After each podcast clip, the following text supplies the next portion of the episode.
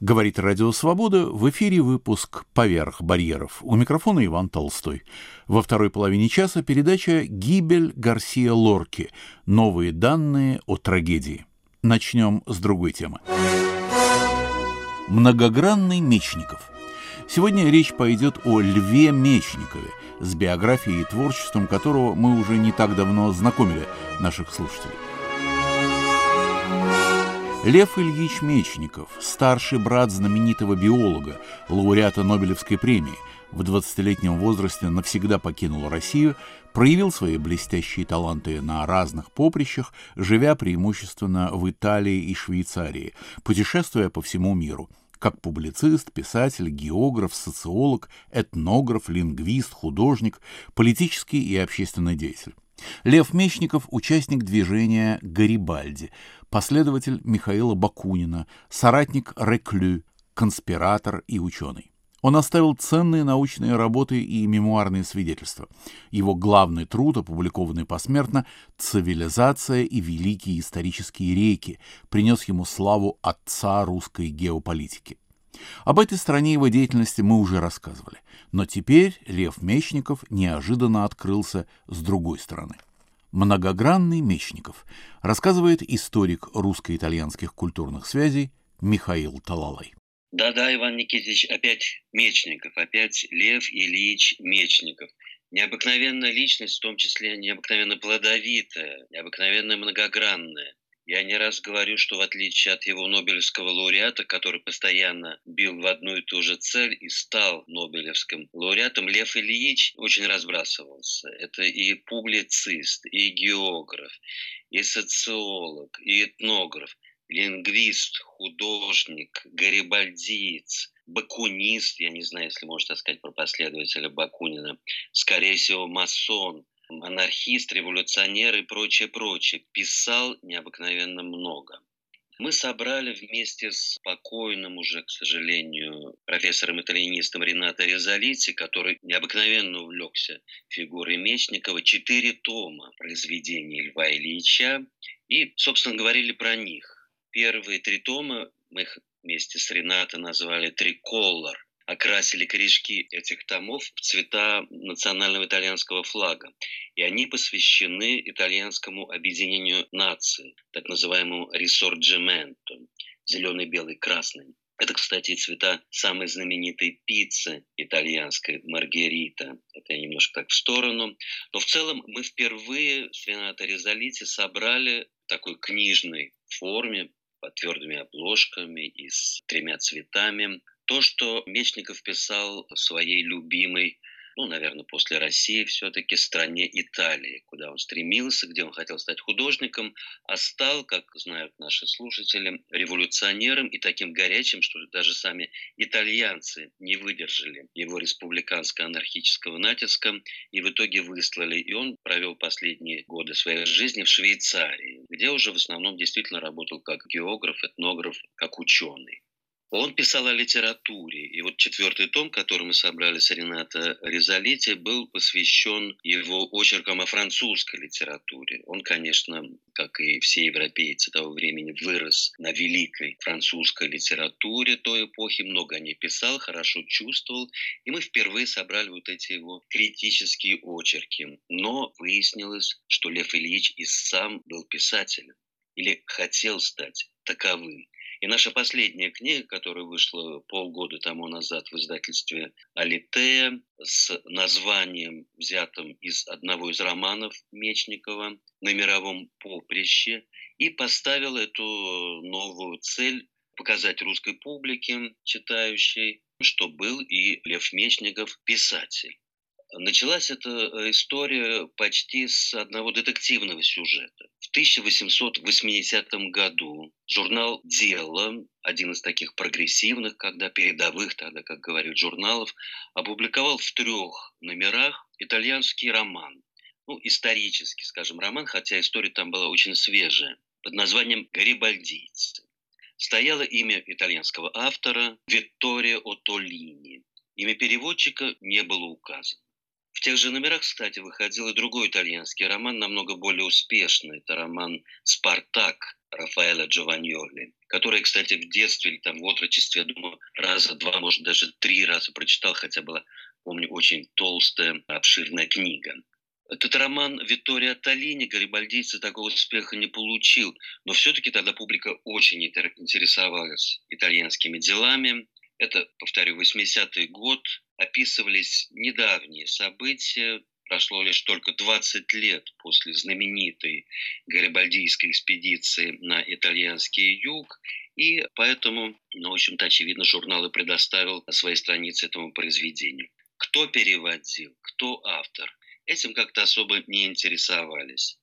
Лет 50 тому назад итальянист, мой коллега Злата Михайловна Потапова в своей книге «Русско-итальянские литературные связи» впервые высказала предположение, что, э, скорее всего, переводчик этой книги Лев Мечников, потому что многие мотивы в этой книге перекликаются с его собственным, известным, ну и почти подписанным произведением буквой «М» было подписано, и почти сразу всем стало ясно, что это Мечников, записки гарибальдийца. Мы тоже опубликовали вместе с Ренатой Резалити записки гарибальдийца, и действительно перекличка очень явная, так что, возможно, переводчик. Проходит некоторое время, и выходит новое переиздание, возможно, самой главной книги Мечникова, это «Цивилизация и великие исторические реки», к этому переизданию географ Владимир Иванович Евдокимов пишет свое предисловие, где, описывая творческий путь Мечникова, упоминая роман «Гарибальдийцы», высказывают, ну, в общем-то, дерзкое предположение, что такого писателя Виктория Оттолини не существует, что это текст исключительно Мечникова, и что это один из его многих псевдонимов. Действительно, он пользовался очень много и достаточно разнообразными псевдонимами. Что оказалось? Оказалось ни то и ни другое. Оказался, на мой взгляд, ну, совершенно исключительный случай. Писатель такой почти существовал. Искажено как имя, он оказался не Витторио, а Витторе. И одна буква «Т» в русском варианте, в итальянском удвоение «Витторе». Я не знаю, как это произнести, это удвоенное «Т», но тем не менее в оригинале оно существует. То же самое с фамилией. В русском варианте «Отолини» одно в итальянском «Оттолини». Возможно, вот из-за этой первоначальной неурядицы э, наши исследователи не обнаружили, что такой автор действительно существовал. Я его нашел. Это миланский автор, забытый, писал исторические романы, был тоже гарибальдийцем, писал по свежим следам, выпустил целую трилогию о гарибальдийской эпопее. Нашел я, собственно, и роман не сразу, но он отыскался, потому что и название тоже слегка, скажем так, изменено. Это не гарибальдийцы, как стоит в русской публикации, а очень длинное, я бы сказал, скучноватое название. Один из тысячи гарибальдийской экспедиции на юг Италии. Но это тот же самый роман. Сейчас он доступен в интернете, я его открыл. Первая глава в оригинале у Витторе от Толини, я пытаюсь удвоить буквы Т, называется «Роберто». Первая глаза у Витторио от Толини называется Роберт. Ну, я слегка смещаю ударение, которое существует в наших языках. Но, тем не менее, это тот же самый текст. И начинается он тем же самым образом. На вывеске трактира, расположенного в самом конце единственной улицы, пересекающей как раз посередине деревушку Альбезе, красуется поясное изображение Сан-Карло. Но оно исполнено до такой степени безобразно, что беременные крестьянки в интересах своего потомства, проходя мимо, стараются не смотреть на него. Сан-Карло весь одет в красное, а руки его скрещены на груди, словно он умоляет прохожих зайти в трактир, как выражался богохульный хозяин трактира. Это была цитата из романа подлинного от. Впрочем, когда я э, сравнил первый параграф с оригиналом, я сразу понял, что у меня как редактора этой книги, а я изначально вознамерился опубликовать этот текст как перевод Мечникова, будут много проблем. Это необыкновенно вольный перевод. В оригинале нет ни беременных крестьянок, хозяин трактира не называется богохульным, а называется просто профаном, то есть мирянин, светский. Да и, и Сан-Карло, в действительности это не Сан-Карло, а святитель Карл Миланский, он не скрещивает руки на груди, как у Мечникова, словно умоляет прохожих войти в трактир, а просто сложил ладони в молитвенной позе. То есть в одной фразе уже три-четыре необыкновенных вольности. Ну, вольности и вольности. Я начал работать над этим текстом, комментировать его, вычислять, где Мечников отклонился от оригинала, где нет. Отклонений было очень много. Это и по самому тексту.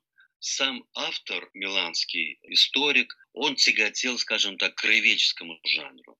Он подробно описывал какие-то исторические реалии Милана, окрестности этого города, очень увлекался этой тематикой. Мечников этого избегал, особенно когда попадались какие-то ему реалии неизвестные. Ну, в частности, итальянец пишет, что на холмах вокруг Милана э, жили ороби. Когда Мечников столкнулся с этими ороби, не зная, что это такое было племя древнее, кельтского происхождения, он не стал особенно этим заниматься и написал в соответствии с его идеями, написал, что на холмах вокруг этого города жили феодальные хищники. То есть можно представить, как он обращался вольно с этим текстом. Особенно он вольно обращался с паротекстом, используя современный модный термин. То есть он убрал все эпиграфы. При этом ему приходилось менять и сам текст, потому что итальянский автор перебрасывал мостики от эпиграфов к началу своих глав. Он поменял название глав достаточно вольно. Он убрал практически все примечания, в особенности библиографические примечания, когда итальянский автор отсылал к тем или иным публикациям, в особенности любил отсылать к своим собственным книгам предыдущим. То есть читаете о походе Гарибальди в такое-то место в моей собственной книге. Это все Мечников убирал и с этим справлялся, так сказать, беспощадно. Но потом я обнаружил, что он стал убирать героев, и он убрал возлюбленную одного гарибальдийца. И обнаружилось, э, что он под свое представление объединение Италии гарибальдийцев подчищает тоже разного рода реалии, которые описывает итальянский автор. В частности, в коморке главного героя гарибальдийца итальянский благонамеренный миланский автор вешает на стенку портрет короля-объединителя – Мечникову, республиканцу, конечно, такая деталь не по нутру. И он этот портрет, скажем так, снимает со стенки, и коморка остается без портрета короля-объединителя. И много, конечно, можно было бы привести таких примеров вольного обращения с текстом, но мое полное замешательство наступило где-то в середине книги, когда Мечников оставляет авторский текст и начинает сам писать книгу резюме. Удивительная совершенно история. Пол книги – это вольный перевод, а остальные полкниги – это авторский текст Льва Николаевича Мечникова с гениальными находками. В одном месте, например, где Мечников пишет свои собственные сюжеты, свой собственный пересказ этой эпопеи. Э, для того, чтобы пояснить мысль к своему авторскому тексту, он ставит примечание переводчика, то есть какая-то совсем уж сложная и интересная игра. Он внедряет новую героиню, одну девушку Гарибальдийку. И вообще должен сказать, что со второй части, Мечниковской части, вся эта история становится намного живее и интереснее. Появляется воинственная амазонка, который проходит вместе с Гарибальди, конечно, влюбляется в одного из э, гарибальдийцев, разного рода интриги. Он использует, конечно, свой опыт, э, потому что он сам прошел этим походом по итальянскому югу, от Сицилии, Палермо, добрался до Неаполя, проливал свою кровь, и он внедряет свои собственные описания и как и событий, так и оценки этих событий. Не знаю, почему в этой части книги он изменил первоначальный замысел переводчика. Это мне не понять. И, возможно, мы никогда и не узнаем правду, почему он отказался от первоначального своего замысла перевода и стал писать свою собственную книгу. На волнах Радио Свобода в выпуске «Поверх барьеров» передача «Многогранный Мечников», посвященная выходу в петербургском издательстве «Алитея» сборника забытых и неизвестных художественных произведений Льва Ильича Мечникова. Серия «Италия-Россия» на всемирном поприще. Составитель и редактор книги Михаил Талалай, наш сегодняшний рассказчик.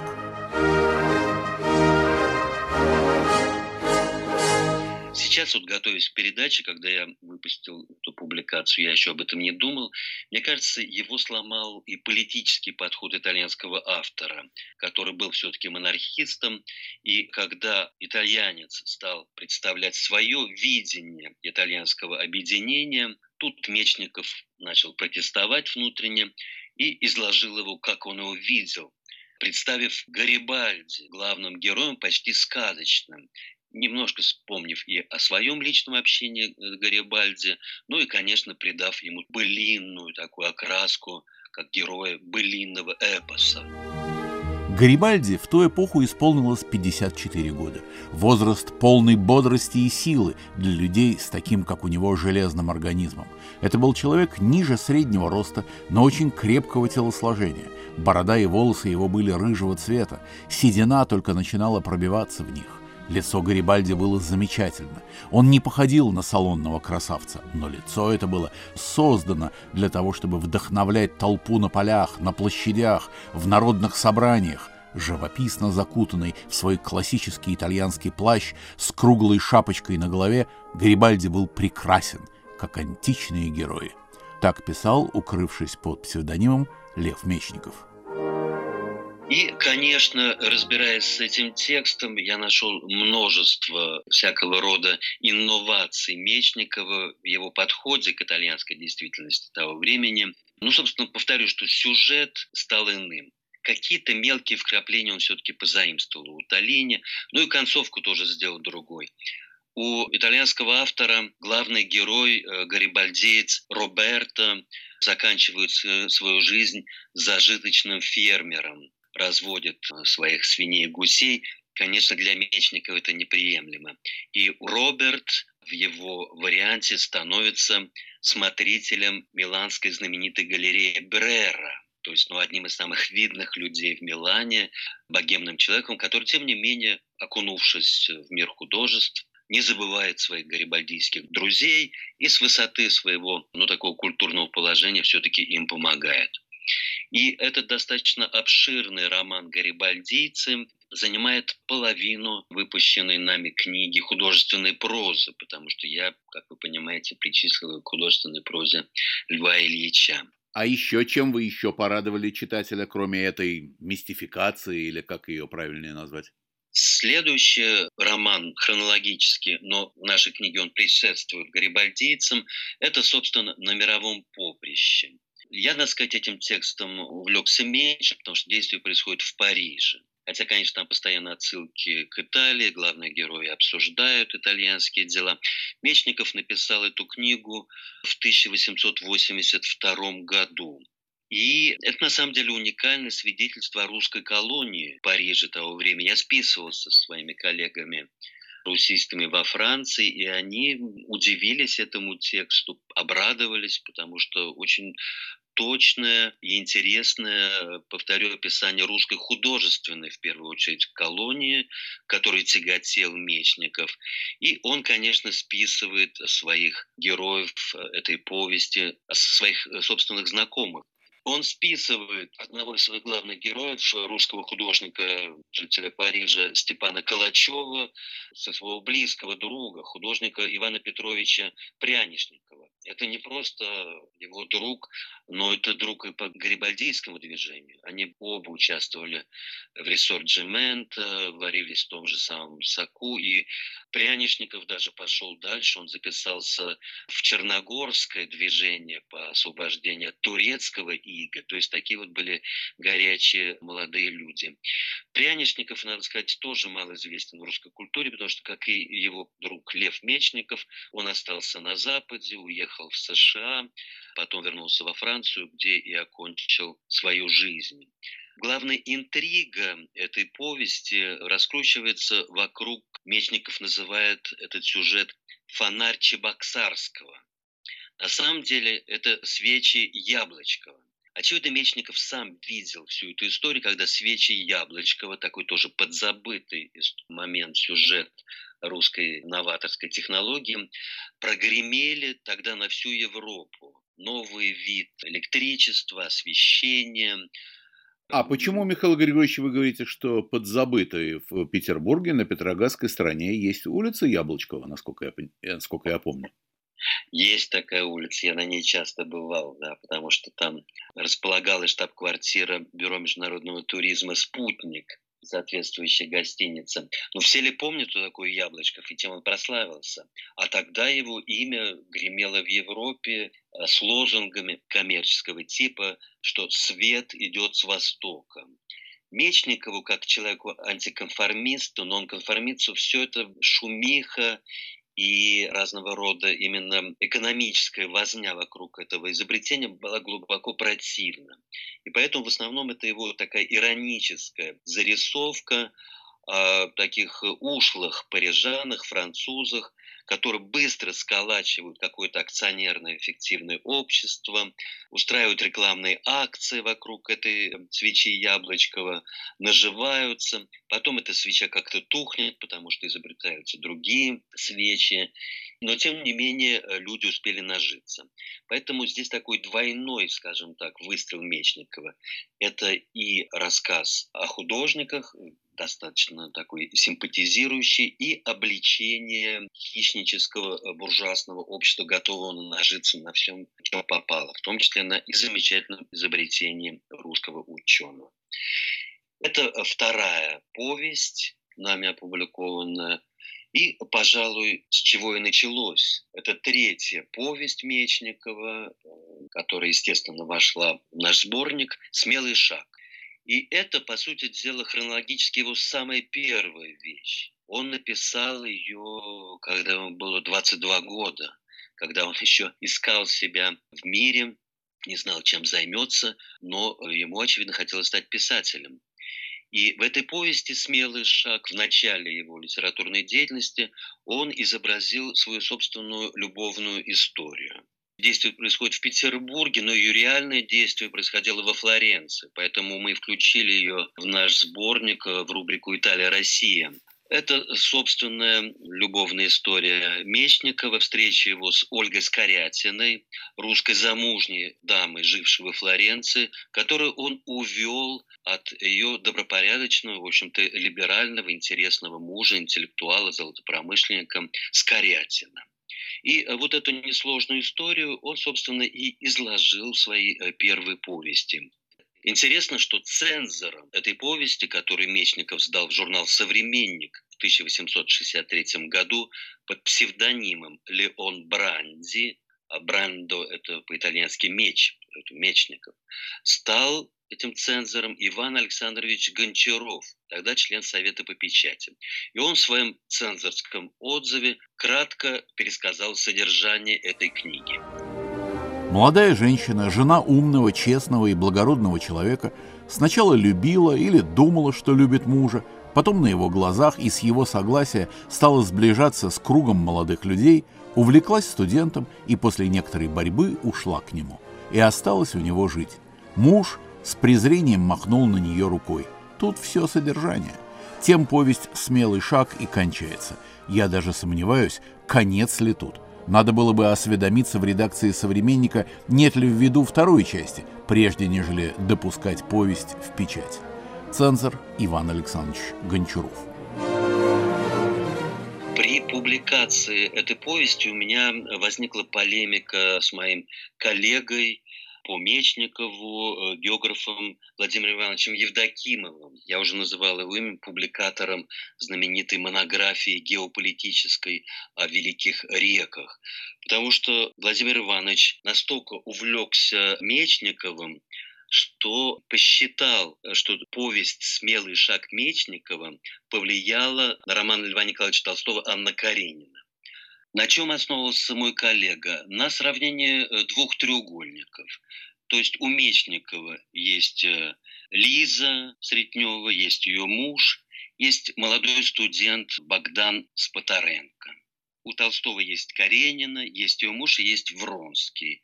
И в своем тексте Евдокимов пересказал содержание повести Мечникова, пересказал содержание романа Анна Каренина и в итоге заявил, что, по сути дела, эти два схожих треугольника, в некоторых таких терминах не то чтобы географических, но я бы сказал, таких даже геометрических, я стал, когда мы готовили вместе эту повесть публикации, так очень осторожно протестовать и внедрять некоторые такие оговорочные понятия. То есть, возможно, Лев Николаевич Толстой вдохновлялся Львом Ильичем Мечниковым, но э, меня мой тогда соредактор просто отдергнул и назвал это все трусливыми оговорками.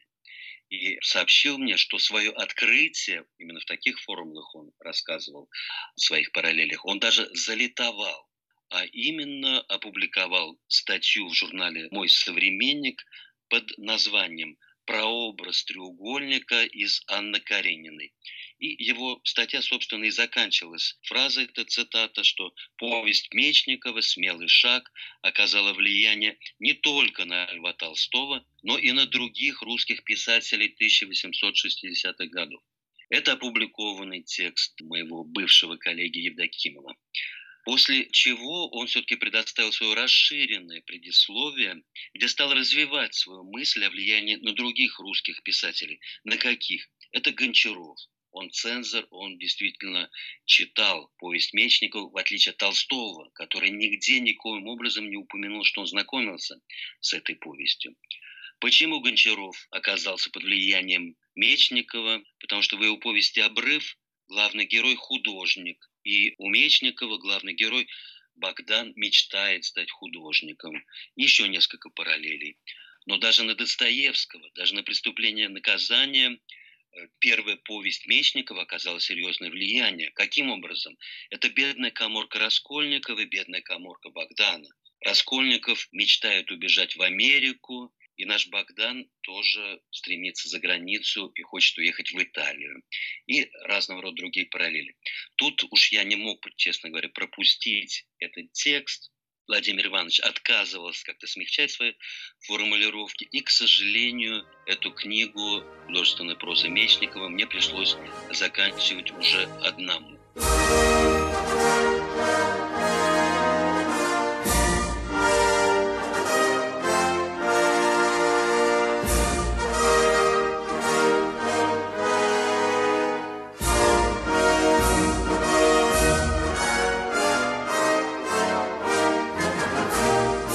И на этом мы заканчиваем разговор о забытых и неизвестных произведениях многогранного Льва Мечникова, брата знаменитого биолога. Нашим рассказчиком был Михаил Талалай, редактор и составитель сборника «На всемирном поприще». Книга вышла в петербургском издательстве «Алитея».